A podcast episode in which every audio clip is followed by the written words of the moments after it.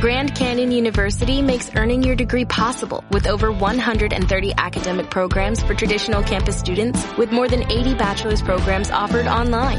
GCU provides you with the personal support you need from complimentary unofficial transcript evaluations within 24 business hours to scholarships, academic support, and your GCU graduation team led by your own university counselor. Find your purpose at GCU. Private, Christian, affordable. Visit gcu.edu. Esto es una producción de Mindalia Televisión y Mindalia Radio, audiovisuales sin ánimo de lucro de mindalia.com, para aportar conocimiento y crear conciencia. Mindalia.com, la primera red social de ayuda altruista a través del pensamiento. Eh, mi nombre es Juan Carlos. Eh, me voy a presentar primero porque no me conocéis de nada. Mi nombre es Juan Carlos, nací en Guatemala y aquí donde me veis pues soy un ajquij, que es un ajquij. Un ajquij es un sacerdote o chamán dentro de la cultura eh, espiritual o de la tradición espiritual maya de mi tierra, de Guatemala. Sí. He puesto algunas fotos porque, claro, se me ve aquí de esta manera, pues este, este, este no tiene ni plumas, ni, ni lleva unas vestimentas especiales, ni nada. Me gusta pasar desapercibido porque esto lo llevo dentro, lo llevo en, el corazón, ¿no? Eh, pongo ahí para, que, para darme un poco de credibilidad. Bueno, ¿qué es esto de, mm, de un chamán o un sacerdote dentro de la tradición maya? Porque hay, tres palabras aquí que son, que son también muy desconocidas. ¿eh? La palabra maya ajkij es totalmente desconocida, entonces ni siquiera la voy a usar mucho ahora, sino que me voy a centrar en, en la palabra sacerdote primero, por ejemplo, porque tenemos la idea de sacerdote, el de la iglesia. Y si hablamos de sacerdote maya, nos parecen los sacerdotes que vivieron en la época de las pirámides y que tal vez sabemos de alguna película. ¿ya? Sacerdotes mayas sacando además corazones, que es lo que nos ha vendido la Hollywood o esto, esta gente que hace estas películas. Bueno, dentro de la tradición donde me he iniciado, lo vuelvo a repetir, lo, la localizamos en Guatemala. Eh, un asquij tiene su función de sacerdote y su función como sacerdote es, al haber tenido él una serie de experiencias de comunión con lo que se le puede llamar el ser, el espíritu, eh, experiencias místicas, le pueden llamar aquí, pues en base a eso, pues él tiene las maneras, él o ella, porque hay también sacerdotisas, eh, él o ella tiene la capacidad de ir llevando a las personas a tener esas experiencias. Eso debería ser un sacerdote. Y después, la palabra chamán, otra de las palabras que no se entienden muy bien, porque además chamán, a los que me enseñaron que le digan chamanes no les va a gustar, ¿sí? Pero bueno, es una palabra que usamos para entendernos. Eh, en cierto sentido, un ajkij es un chamán porque tiene un contacto con las fuerzas sutiles de la creación, de la naturaleza, las fuerzas sutiles del sol, las fuerzas sutiles de las montañas, los animales, las plantas. A estas fuerzas sutiles les llamamos los nahuales, los nahualet, los nahuales de, de los lugares. Y al tener contacto con estas energías, pueden ser usadas para beneficio de la comunidad un chamán maya, un sacerdote maya, un ajkij trabaja siempre para la comunidad. Es una persona que eh, se ha preparado, he tenido unos guías que me han ayudado a entender el calendario sagrado maya, también algo poco conocido, eh, las ceremonias mayas y, en fin, una serie de cosas que eh, son tan extensas que no cabe aquí comunicar ¿no? o mostrar. Esta tradición esta tradición es realmente antigua, no es una tradición que ha salido ahora, no es algo nuevo. Porque muchos piensan que los mayas desaparecieron y no hay mayas en el mundo. Cuando en verdad dentro de lo que es el territorio guatemalteco, el 60% de la población es maya. ¿Sí? Las autoridades del lugar dirán que es el 40%. ¿Sí? La verdad que haces un análisis independiente y sale como el 60 o el 80% de una población de, si no recuerdo mal, 15 millones, son mayas. O sea, hablan maya eh, o lenguas derivadas de... Son muchas lenguas mayas, ¿sí? Hablan algún, alguna de las variantes mayas que existen. No recuerdo el número exacto, más de 20. Eh, tienen su cultura en lo culinario, en la música, en la vestimenta, todo lo han conservado y obviamente han conservado su espiritualidad. Os estoy dando un marco para que entendáis, para que me, para que me coloquéis un poco, bueno, y este señor que viene aquí a hablar de, de estas cosas, qué es esto y qué cosa más rara. Bueno, espero que os vaya sonando un poquito más.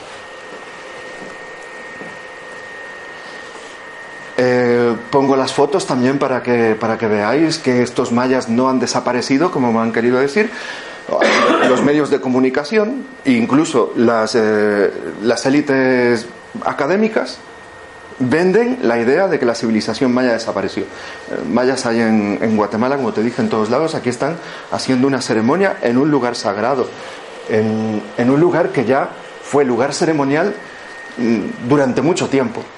Aquí hay algunos españoles que fueron una vez también con un hermano Lakota, que es la tradición que él maneja.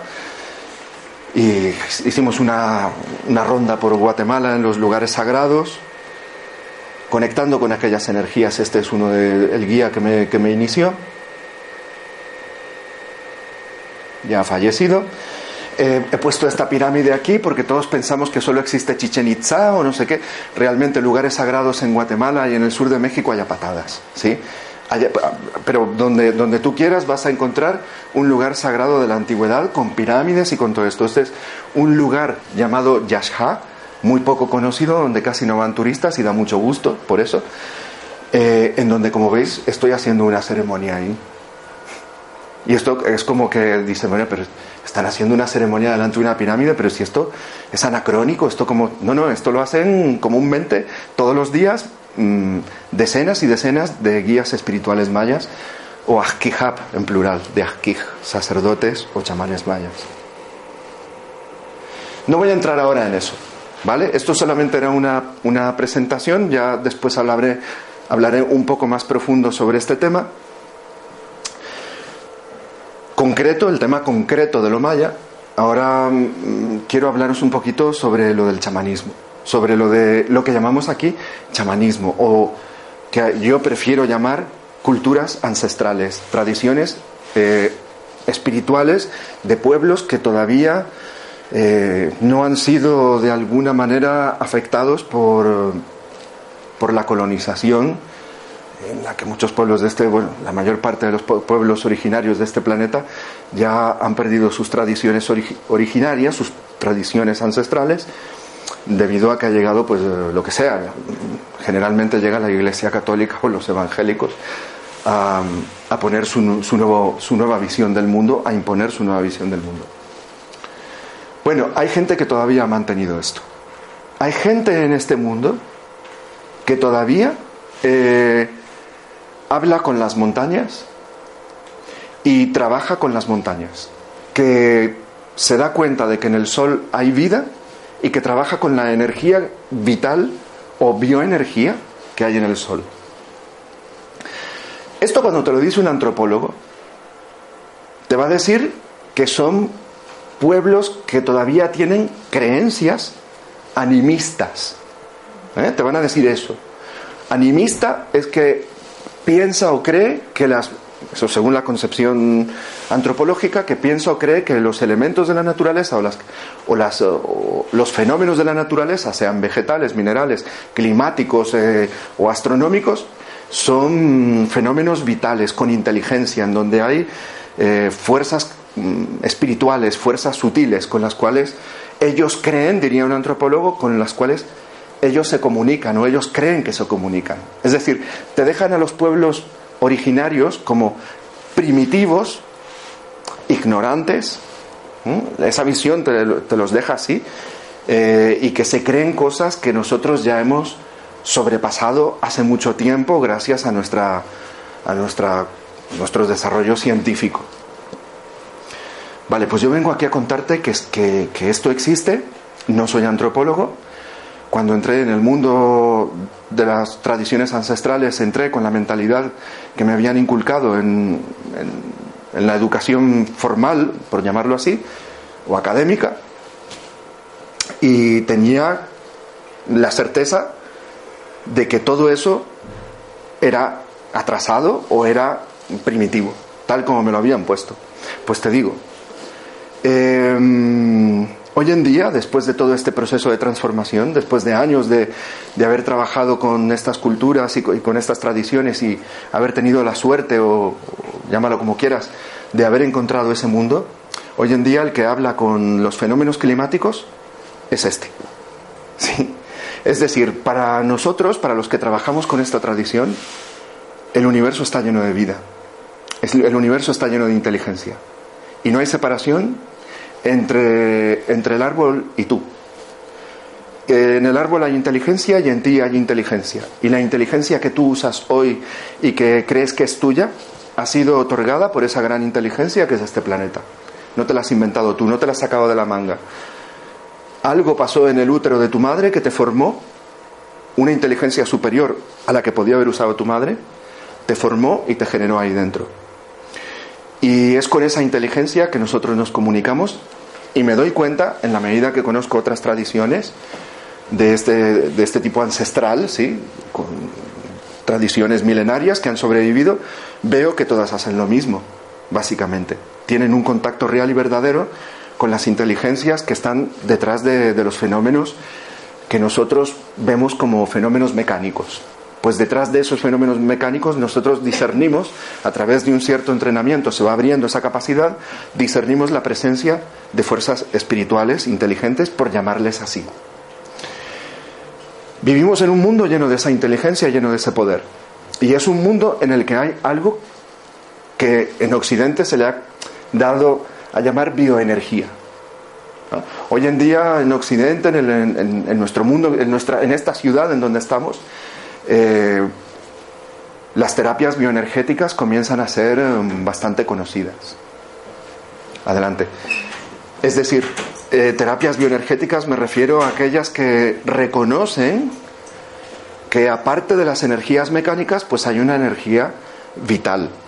Hubo un investigador, un investigador de aquellos malditos de nuestra de nuestra civilización, pero que lo han maldecido, que es Wilhelm Reich, que, para mí es un realmente un, un pionero en, esto de romper estas estrecheces de nuestro pensamiento racionalista y materialista. Siendo científico, siendo discípulo de Freud, este señor descubrió eh, que hay una energía a la cual le llamó orgón, porque no podía llamarle de otra, de otra manera, que funciona dentro del organismo humano y que es la bioenergía. Y la pudo medir, hizo aparatos, comenzó toda una investigación al respecto, lo expulsaron de todos lados, lo expulsaron del, ámbito del psicoanálisis, lo expulsaron de, de su tierra natal, lo expulsaron de los países donde iba, fue a parar a Estados Unidos creyendo ingenuamente que ahí tal vez se le podía permitir debido a que es el país de las libertades y obviamente terminó en la cárcel con toda su obra destruida y muerto misteriosamente en su estancia en la prisión. Su investigación no se quedó ahí y se fue desarrollando.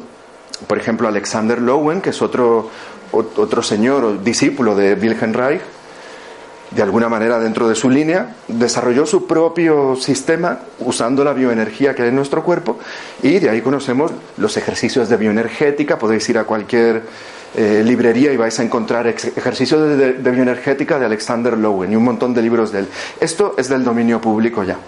Obviamente no entra dentro del ámbito académico, sigue siendo una cuestión maldecida dentro de, ese, de ese, mundo, pero esto ya, esto ya no, no puede ser negado. Bueno, pues percibo que en el mundo de, lo, de que llamamos ancestral, en el mundo ancestral, esto de la bioenergía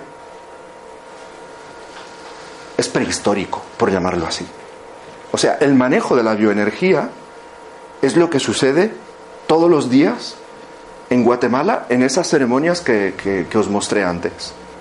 Es decir, no solamente la bioenergía que hay en tu cuerpo, sino como también demostró Wilhelm Reich científicamente con las herramientas de la ciencia materialista, em, la energía que viene del Sol, la bioenergía que viene del Sol, la bioenergía que viene de la Tierra, la bioenergía que viene del cielo, la bioenergía que viene de la Tierra, la bioenergía que entra en ti.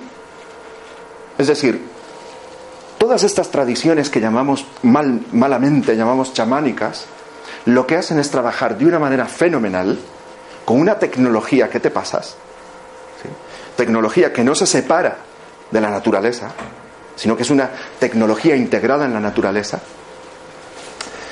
eh, manejan esta bioenergía, ya sea la que hay en la tierra, la que hay en el cielo y obviamente la que hay dentro de ti, para hacer cosas tan alucinantes como curarte, tan importantes como curarte tan importantes como curarte el cuerpo, curarte el coco, usando lenguaje de bar, curar las relaciones humanas, curar eh, las relaciones con el medio ambiente y por lo tanto mantener la integridad de su, de su comunidad con la totalidad. De tal manera que al ser humano se le permita tener una evolución, un crecimiento orgánico, es decir, dentro de este gran de, este gran sistema orgánico que es, el, que es la naturaleza, el planeta, el sistema, el sistema solar, como le quieras llamar. Este gran universo, ¿no? Ellos, los que llamamos malamente chamanes, porque los chamanes son los de Siberia, ¿no? Pero vamos a usar esa palabra para entendernos, ¿sí? A los que llamamos chamanes, ellos son especialistas en el manejo de la bioenergía dentro de sí y alrededor de sí. Y como te digo, en cada una de las tradiciones que conozco o que voy conociendo, especialmente en la que me manejo, que es la tradición espiritual maya de, las tierras altas de Guatemala, es, una tradición concreta, em, en todas estas tradiciones encontraremos tecnologías ligadas a la naturaleza. Es decir, no hace falta que te vengan con un ordenador como aquí, ¿sí? Para hacer esto, que, no está mal, ¿eh? Que esto estaba fantástico también, no pasa nada. Em, pero no te, van a venir, no te van a venir con aparatos raros. Te van a usar cosas como el fuego, como resinas de árboles, como la energía de un lugar que es diferente a la de otro.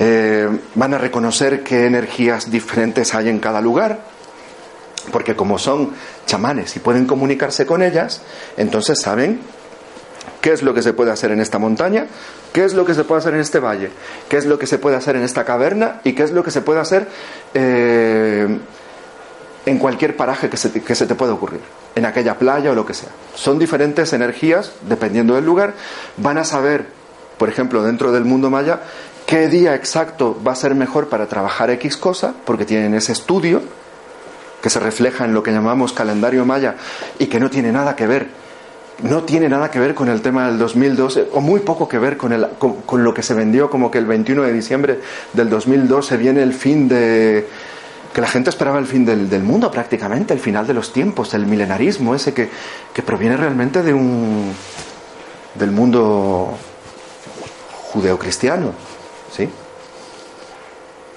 En fin, el calendario maya lo que es es, un, es, una cosa que se utiliza, como lo veremos después, un poquito más profundo, no mucho porque no tenemos tiempo, eh, es algo que se utiliza para entrar en conexión con estas energías, con la bioenergía a nivel cósmico, sí.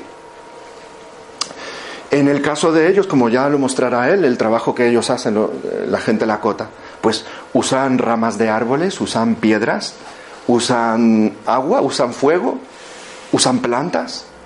Es decir, es una tecnología siempre ligada a la naturaleza, nunca se desprende de ella, es, es integral, está, está metida ahí dentro.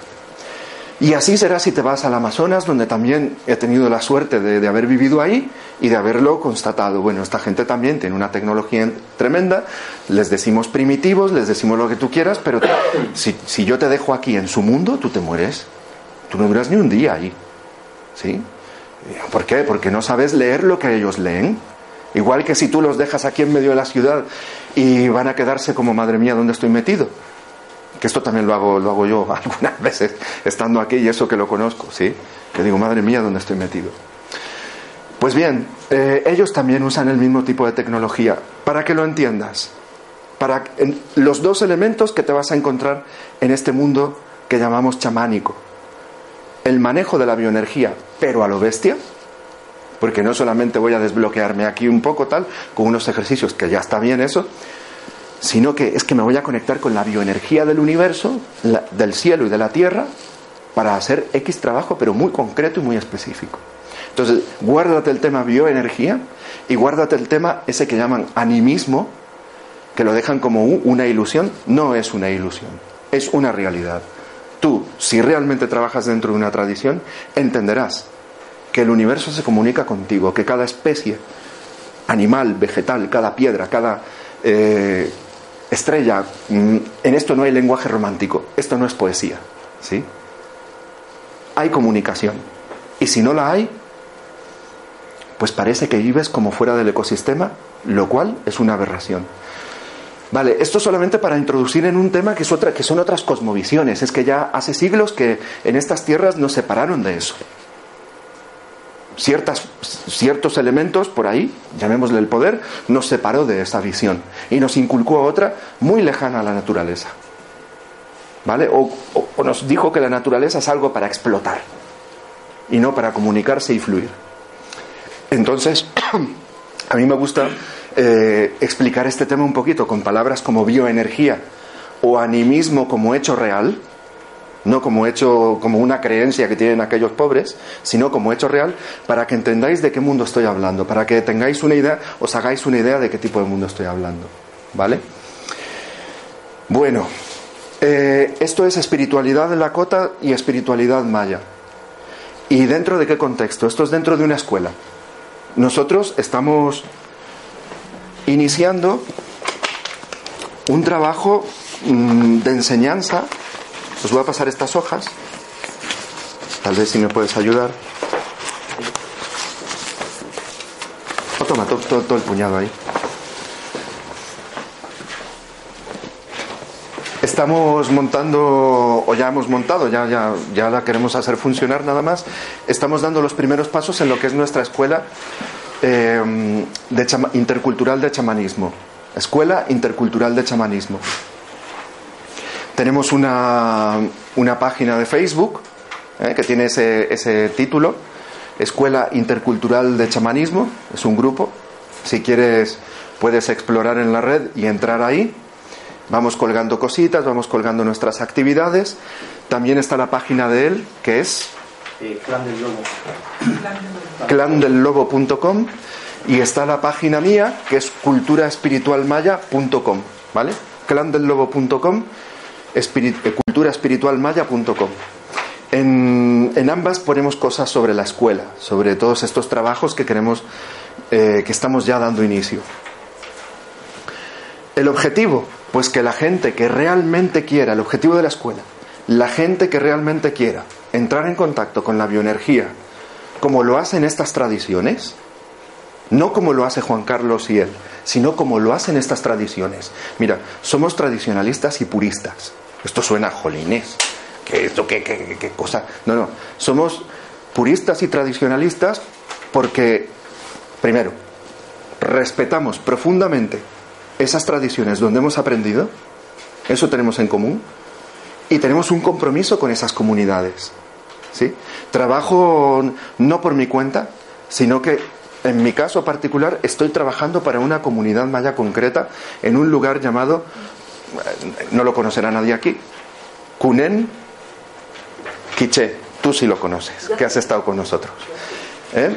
Em, en fin, esto es un trabajo vivo.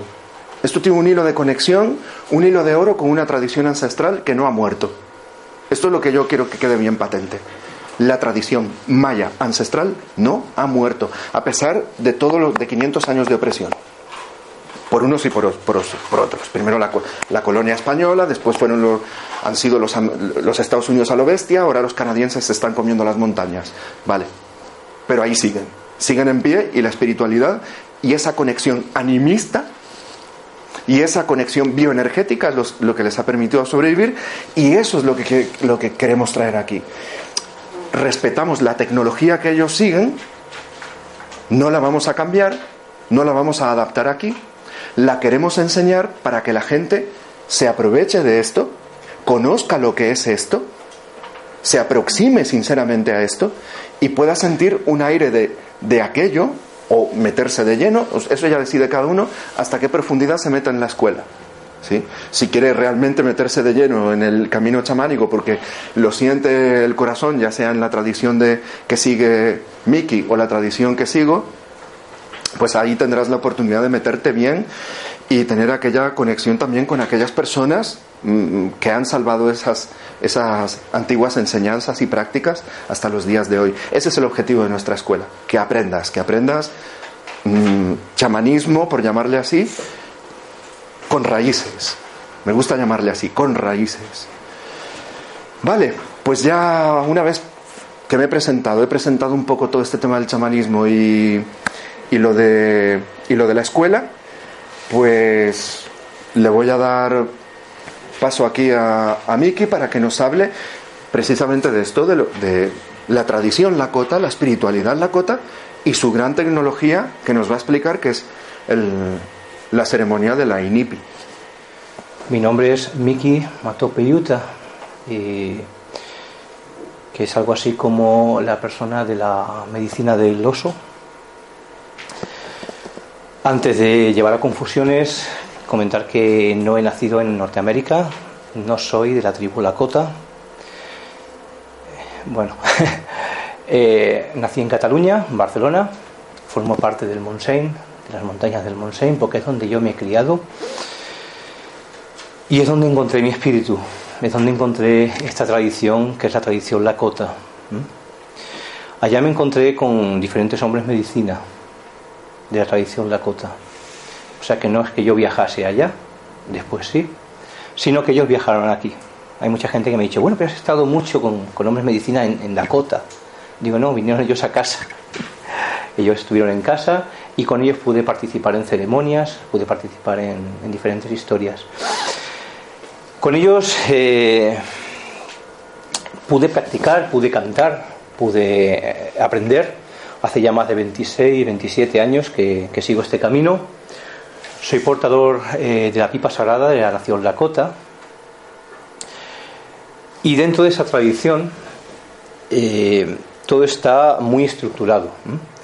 Digamos que no cualquier persona, por nacer allí, tiene el derecho a, enseñar las tradiciones, la espiritualidad o cualquier otra cosa, sino que es algo que se va adquiriendo ¿Vale?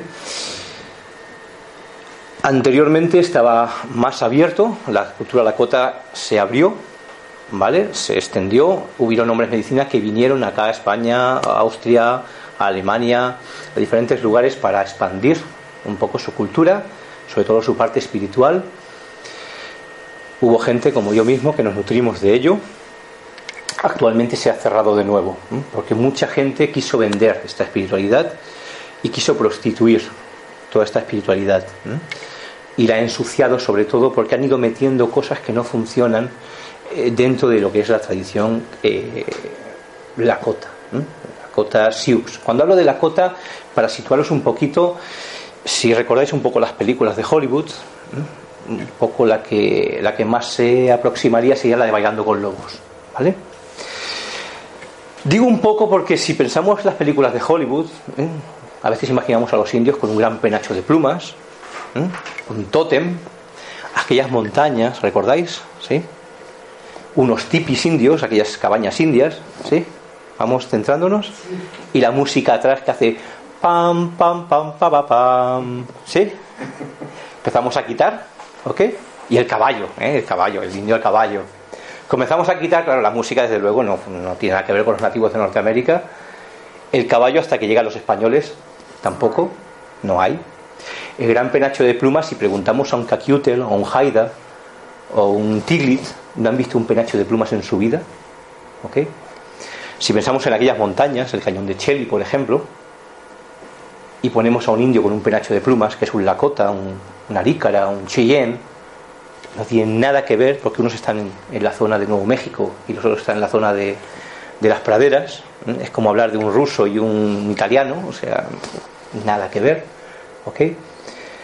Y si nos vamos aún todavía a un pelo largo, por ejemplo, con una cinta en el pelo, la cinta en el pelo de los indios no existe. Se ponía en las películas de Hollywood para que la peluca no cayera cuando iban a caballo. ¿Eh?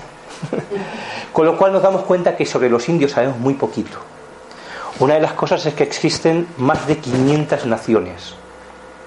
De esas 500 naciones, si cogemos por ejemplo la nación Lakota, se divide en más de siete tribus. Esas siete tribus, cada una de las tribus, tiene X clanes familiares. Y cada clan familiar se puede incluso subdividir en familias, en, ¿vale? También se dividen en tres idiomas, Nakota, Dakota y Lakota. Solamente cogiendo la nación Lakota, os hablo de más de 500 naciones. Imaginaos lo que sabemos de los indios. ¿Mm? Nada que ver una cosa con otra. Yo vengo a hablaros hoy sobre lo que es la ceremonia Inipi. En realidad es un diminutivo de otra palabra que es Iniun Kayaktelo, que es algo así, Iniun Kayaktelo. El diminutivo sería Inipi. Es algo así como vamos a purificarnos, vamos juntos a purificarnos.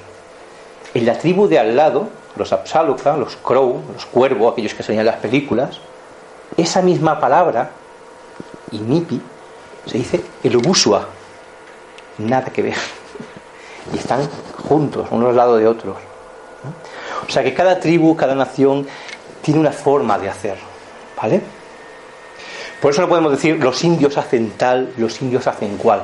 Incluso yo hablando con hombres medicina, o con incluso cualquier nativo, da igual, un nativo de un McDonald's, que está trabajando allá. Cuando le está traduciendo sobre algo espiritual, sobre algo profundo, sobre algo real, ellos distinguen un poquito cuando te hablan de algo real o algo irreal. Algo irreal sería la vida cotidiana, algo real es cuando te hablan de la vida real, de algo de importante. El que te traduce nunca te dirá dice que, te dice creo que quiere decir. ¿Ok? Para que os hagáis una idea, el idioma Lakota se ha traducido al inglés ahora, hace un tiempo. Se han hecho diccionarios de inglés y del inglés incluso al español. Nosotros en nuestra página tenemos el curso de, de Lakota español, con CDs para aprender y todo. ¿ok? Pero para que veáis el problema que tenemos, eh, vamos a coger un nombre, por ejemplo, caballo loco. Caballo loco se dice Tasunka Witko. Bueno, traducimos como caballo loco. ¿ok? Ta, ta es grande. ¿Vale? Por eso el bisonte se llama tatanka. Es algo tatanka, es algo grande, fuerte. Sunka es perro. Y wiko sería algo como loco, como ido. ¿Ok? Algo así. Pero si hablamos de la piedra, si hablamos de la piedra, la llamaríamos Inyan. O también la llamaríamos eh, ay, se me fue el nombre ahora. Se me fue de la cabeza. Bueno, cuando me venga lo digo, ¿vale? La cuestión es que el nombre de caballo loco, el nombre de caballo loco, para que hacéis un, poco la idea, caballo se dice Shunkahuacán. Si el nombre es Tasunkahuitko, ¿dónde está Shunkahuacán, que es caballo? Shunkahuacán en realidad quiere decir perro sagrado. Cuando ellos vieron un caballo, dijeron Shunka, que es perro, y Huacán, que es sagrado. En realidad, Ta, que es grande, también se dice grande ahora por la roca, por la montaña, por la fuerza de la piedra. Pero piedra era Inyan. ¿Ok? El nombre le viene porque en un sueño, en una visión, caballo loco soñó que cogía una piedra, la ponía tras la oreja ¿eh? y nadie podría dispararle, nadie lo podría matar, mientras fuese en su caballo encabritado, ¿eh? como por la pradera, corriendo, ¿ok? Y una piedrita atada en la cola del caballo. Entonces, en realidad, sería algo así como mientras fuese en el espíritu del caballo, con la fuerza de esa piedra. Ese sería su nombre, no caballo loco, sino caballo encabritado por el espíritu de la piedra. Tú fíjate de caballo loco a lo que os estoy explicando. ¿Ok? Así funciona toda la espiritualidad de los Lakota, toda. Cuando se refieren a algo, cada persona que habla te puede hablar de una cosa. De repente yo te hablo de Tatanka, del bisonte, y te puedo hablar del animal, pero en un concepto te puedo hablar del espíritu del animal. Por eso cuando la persona te traduce te dice creo que quiere decir, nunca dice qué. Ahora, en este mundo, se está perdiendo toda esa parte espiritual, toda esa bioenergía que decía él, toda esa fuerza de, la tierra, porque estamos perdiendo ese punto. Se está quedando más en la parte universitaria, y se está pasando la tradición, en vez de de padres a hijos, de abuelos, se está pasando a través de la universidad, a través de la lectura, a través de... Bien. Mi forma de aprenderlo fue junto a un fuego, fue con el tambor, fue sudando la inipi. La inipi es una especie de ceremonia donde, una especie de ceremonia, no, es una ceremonia, una especie de sauna donde entramos a sudar. Es una especie de cabaña hecha con 16 ramas de sauce, donde metemos piedras calientes y donde cantamos, rezamos, rezamos. ¿Cómo rezamos nosotros? Ponemos a gritar, oh, gran espíritu, como en las películas. Cada gota de sudor lleva mi ADN, soy yo. Cada canto, cada vez que cojo el tambor,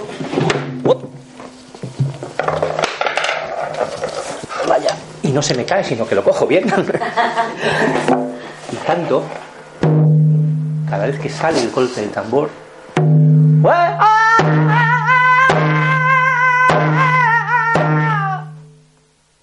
y el grito sale, eso es una oración.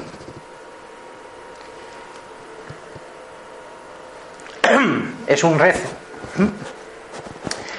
Ese rezo, esa gota de sudor que cae a la tierra es un rezo por la madre tierra y por todos los que viven en ella. Esa es nuestra forma de orar, de cantar, de rezar. No hace falta eh, hacer un Padre Nuestro, no hace falta, aunque hay gente que lo hace dentro de la ceremonia. Hay gente que es cristiana, que entra con nosotros y su forma de rezar es esa. Pero yo mi forma de rezar, la que me enseñaron a mí, es echando mi yo, mi ADN ahí. Cuando hago un canto es imparable. La energía, como sabéis, ni se crea ni se destruye. Una vez que se golpea, comienza a vibrar y ya no se puede parar. ya va y hasta que llena el infinito. El universo, la tierra, el árbol, eh, lo escucha el jaguar en la selva. El canto igual, entra en el corazón, sale del corazón, entra en el siguiente corazón esa es la forma que me enseñaron. Esa es la forma que enseñamos nosotros también en la escuela. A nosotros no nos enseñaron, eh, como me he encontrado con personas que hacen por Europa, de que se llega, todos visten de blanco, se ponen en fila y hay que coger y hacer la con la y ponerse así. Nosotros somos más eh, tradicionalistas en ese sentido. Nuestra forma más simple es de simplemente agacharse a veces, coger la tierra del lugar, sentirla contigo y decir, aho, mi taco todos formamos parte de esto, todos somos familia, este grano de tierra, tú, tú, yo somos lo mismo, vamos a rezar juntos. También hay una forma para nosotros importante, que es el que nadie es más que nadie dentro de una ceremonia.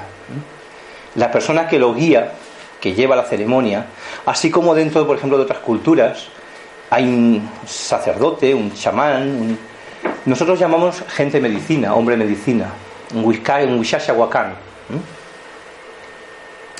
Llamamos hombre medicina o buena medicina a la persona que nos trae algo bueno. Por ejemplo, yo he visto hoy a Javier, me he puesto contento, me gusta ver a Javier y para mí Javier es buena medicina. ¿Ok? Si yo siempre que veo a Javier me pongo contento, me gusta, para mí Javier es buena medicina. ¿Ok? Esa es la forma nuestra de ver la medicina. No es el tomar una pastilla. Si yo cuando tomo una pastilla me quita el dolor de cabeza, pero pienso que me envenena, no es una buena medicina. Yo conmigo llevo, por ejemplo, hoy no lo llevo colgado, lo llevo aquí en el bolsillo, una bolsita donde llevo algunas piedritas. Hace como unos 20 años, no es la misma bolsa, se ha ido rompiendo, he ido rehaciéndola. Hace como unos 20 años, eh, un hombre medicina me regaló una bolsita donde había una. En aquel momento había una cola de, de serpiente de cascabel, había un poco de pelo de oso, había algún, alguna piedrita, un poco de salvia, tabaco. Y me dijo, Miki, esta es tu bolsa medicinal, llévala contigo. Resta con ella, hace más de 20 años. Eh, y llévala con, como se le lleva.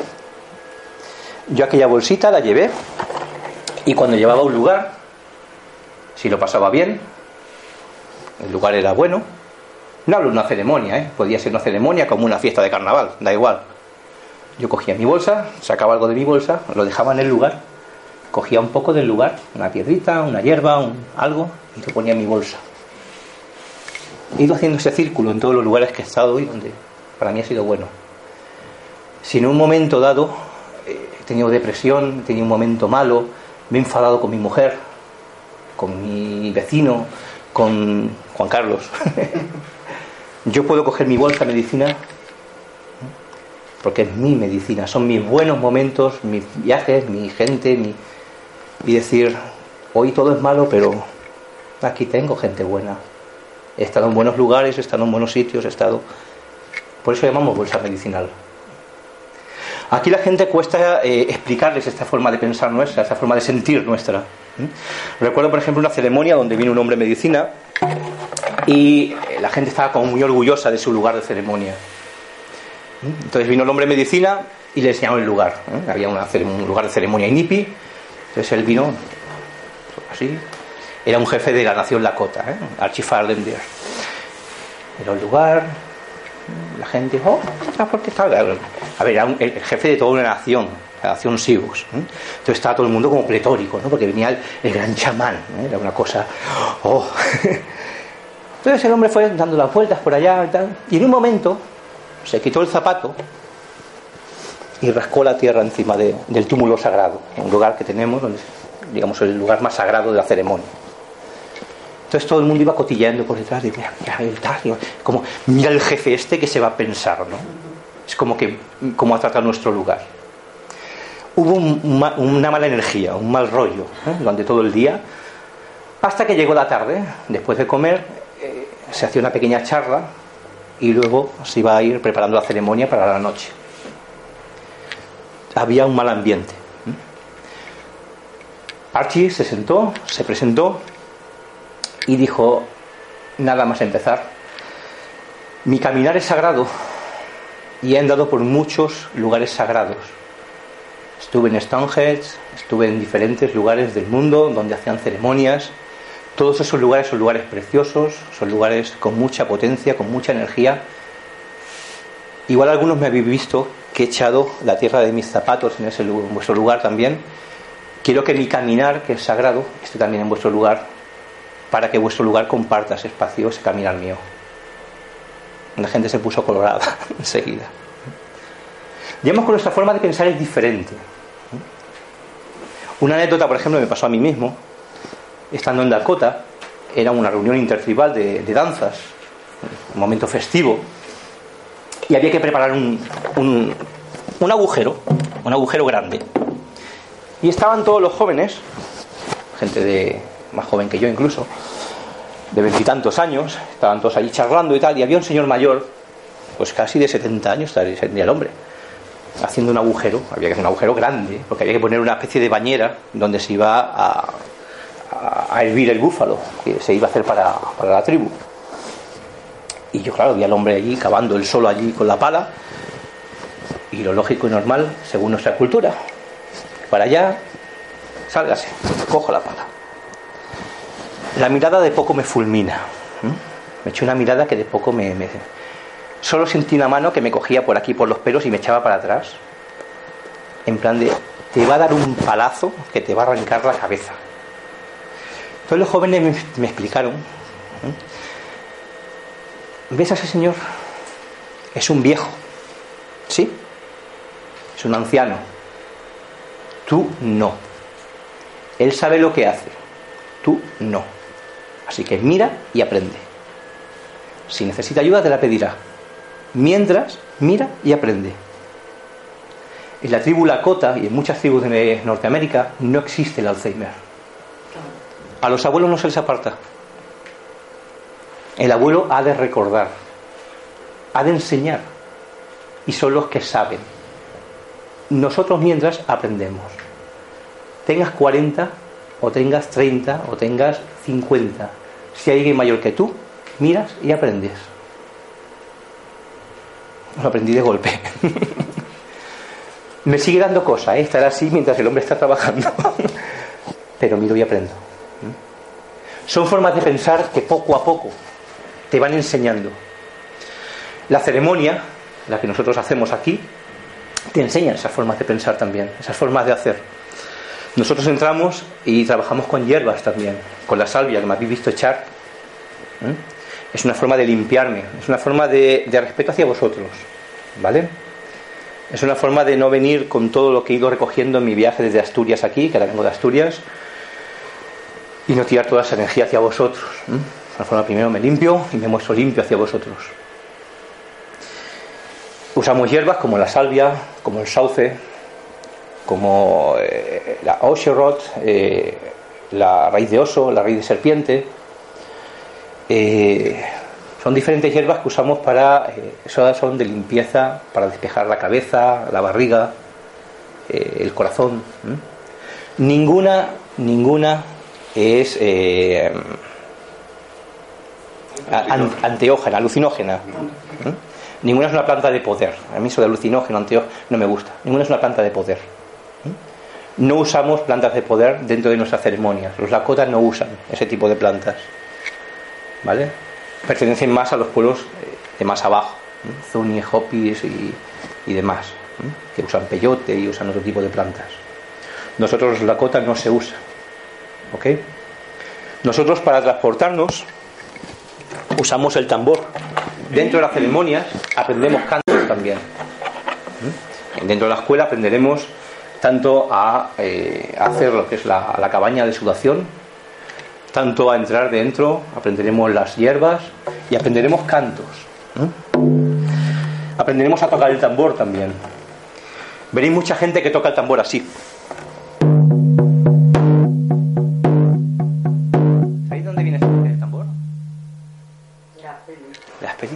Aquí falta algo de.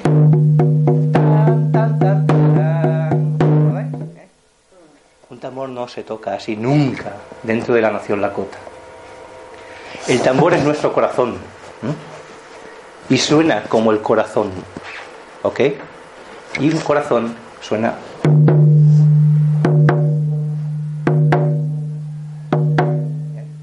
Si yo corro un poco, si yo me canso, mi corazón puede ir más rápido.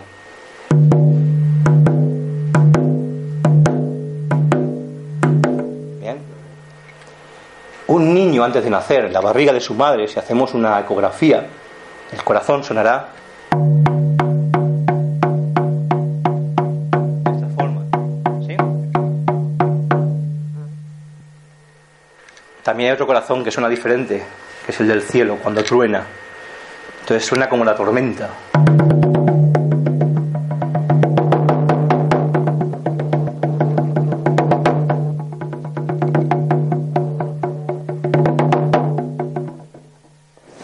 Usamos para tocar el tambor. En uno en otro, más lento, más rápido, cantamos lo mismo. Da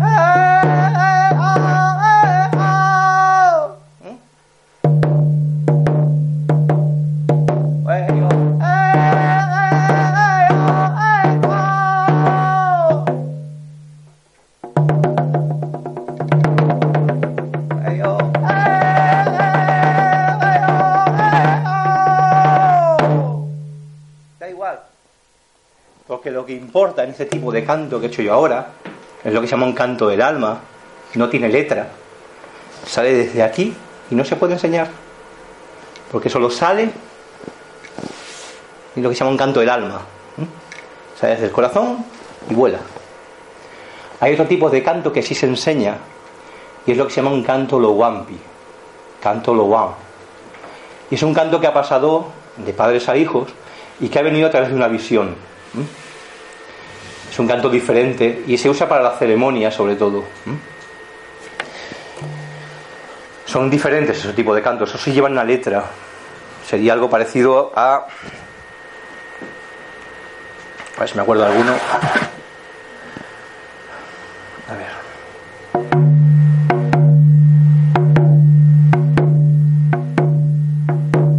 Es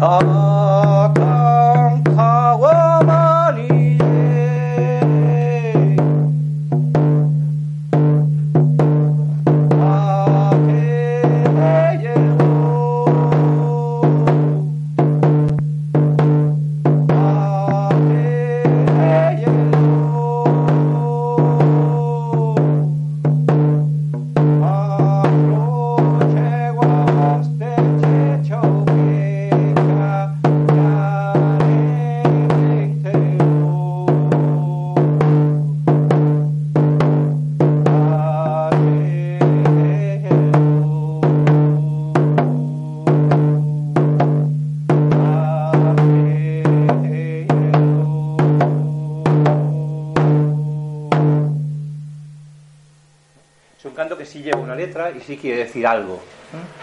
Este concretamente quiere decir la nación bisonte avanza. Mira mi abuelo, vengo con la pipa, la nación bisonte avanza. La nación bisonte es la nación del Dakota. Es una forma de decir de míranos porque seguimos aquí.